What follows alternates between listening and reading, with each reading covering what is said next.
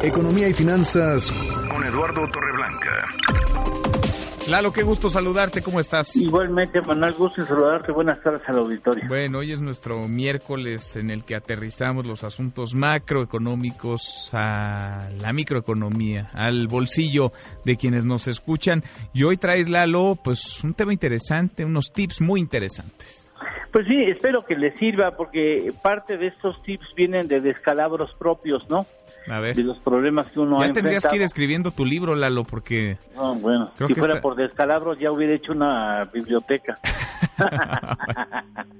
bueno. A ver, 10 tips para controlar el presupuesto familiar. Son de los que más se aprende. Primero, yo creo que es importante hacer una lista de en qué estamos gastando.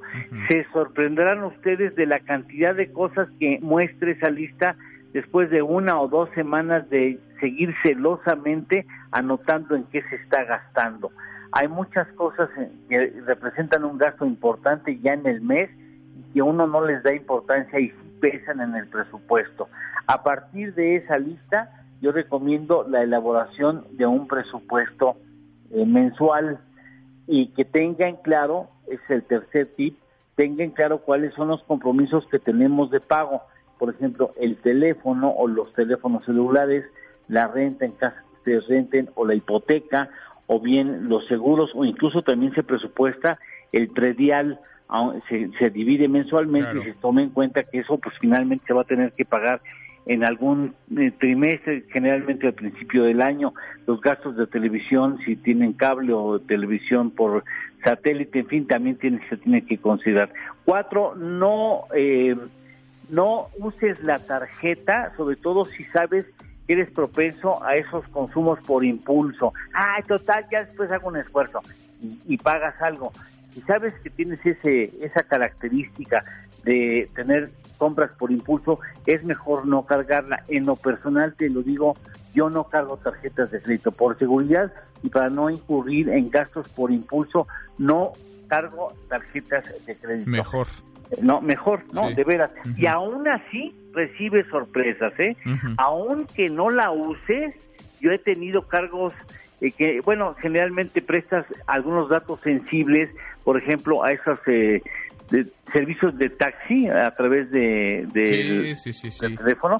Ah, tienes que dar algunas eh, algunos datos sensibles y después te enteras que te están haciendo consumos de compras de computadoras que evidentemente tú no hiciste y dices, ¿de dónde salió esa esa posibilidad? Pues regularmente venden algunas personas deshonestas venden esas esos datos sensibles a terceras personas. Por lo que es importante, ese es el siguiente tip, cheque INVA, no se le pase checar su estado de cuenta porque a pesar de que no cargue la tarjeta o incluso no la use, puede haber datos de, de cobros indebidos. ¿eh?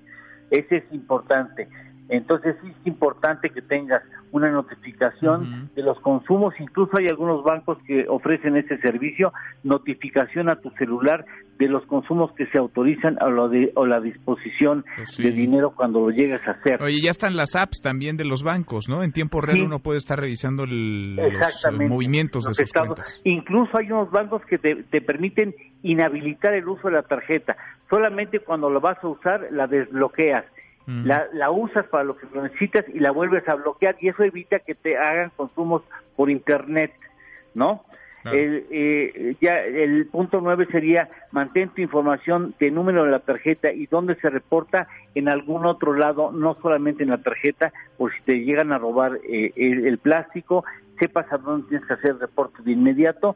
Y bueno, un tip, yo compré una, un refresco eh, de esas de, de botella de plástico, le hice una ranura en la tapadera y en uno eh, ahorro todos los pesos y en otro eh, todos los cinco pesos y los diez pesos que tengo de cambio. Te sorprenderás lo que puedes ahorrar guardando en esas botellas los cambios con los que llegas a la, a la casa después de un día de trabajo. Mira, vale toda la pena. De poquito en poquito, ¿no?